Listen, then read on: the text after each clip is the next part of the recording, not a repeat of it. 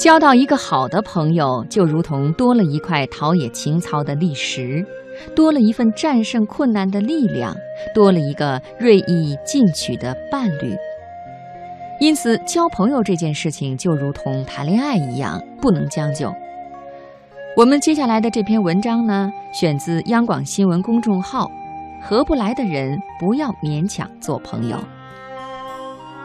不合适的人就不要做朋友了，不然只会带来友情的阴影。那么不合适的人有哪些呢？习惯性以自我为中心的人，这种人一般表现出两个特征：我说的都对和你说的我不想听。和过分自我的人相处，你只有事事迁就他，才不会触怒他。可是朋友应该是一种平等的关怀。如果你们的相处需要你忍气吞声才能维持平静，那么这种友情就是负担。与其口干舌燥、感慨心累，倒不如细听尊便，敬而远之。做朋友，这种人显然不适合。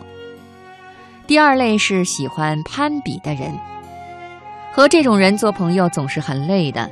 哪怕你不是好攀比的人，看着这些人上赶着来和你比，也是很心累的。我们总能够听到这样一些话，比如：“我儿子这次考试考了第多少多少名，你们家孩子呢？”“我老公上星期升了某某某长，你们家的呢？”“我们打算换辆车了，你们换不换呀？”对于这种人，报以真诚的祝贺的微笑。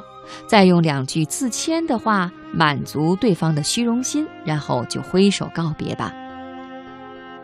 第三类是和你没有共同话题的人，没有共同话题，没有共同爱好，意味着你们不能一起愉快地打发时间，不能一起愉快地交流意见，不能一起愉快地谈论共同感兴趣的玩意儿。这样的话，你们两个人做朋友还有什么乐趣呢？还有就是不能读懂你情绪的人，试想，他从你反常的沉默中读不到你的郁闷，在你发光的眼睛里看不到你的欢喜，不能理解你的笑点，也不能理解你生气的原因，总是对你说这有什么好笑的，这有什么好气的，于是你在每一次笑的时候得跟他解释你为什么笑，在生气的时候还得跟他分析你为什么生气。你说这是不是想着就心累呢？再有就是总是让你为难的人，朋友是会不自觉地替你考虑的人，以朋友的名义找你帮忙，完全不考虑这个请求是否对你造成了很大的困扰，只说一句不帮就不是朋友；以朋友的名义找你借钱，完全不考虑你手头是否宽裕。可能最后你不得不舔着脸去催债，他还说：“是不是朋友啊？这么点钱还催？”恕我直言，你这种人谁和你是朋友呢？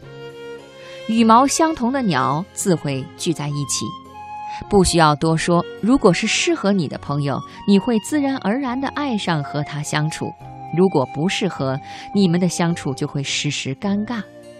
朋友是一个很重要的身份，如果。他不合适，就适可而止的做一个认识的人吧。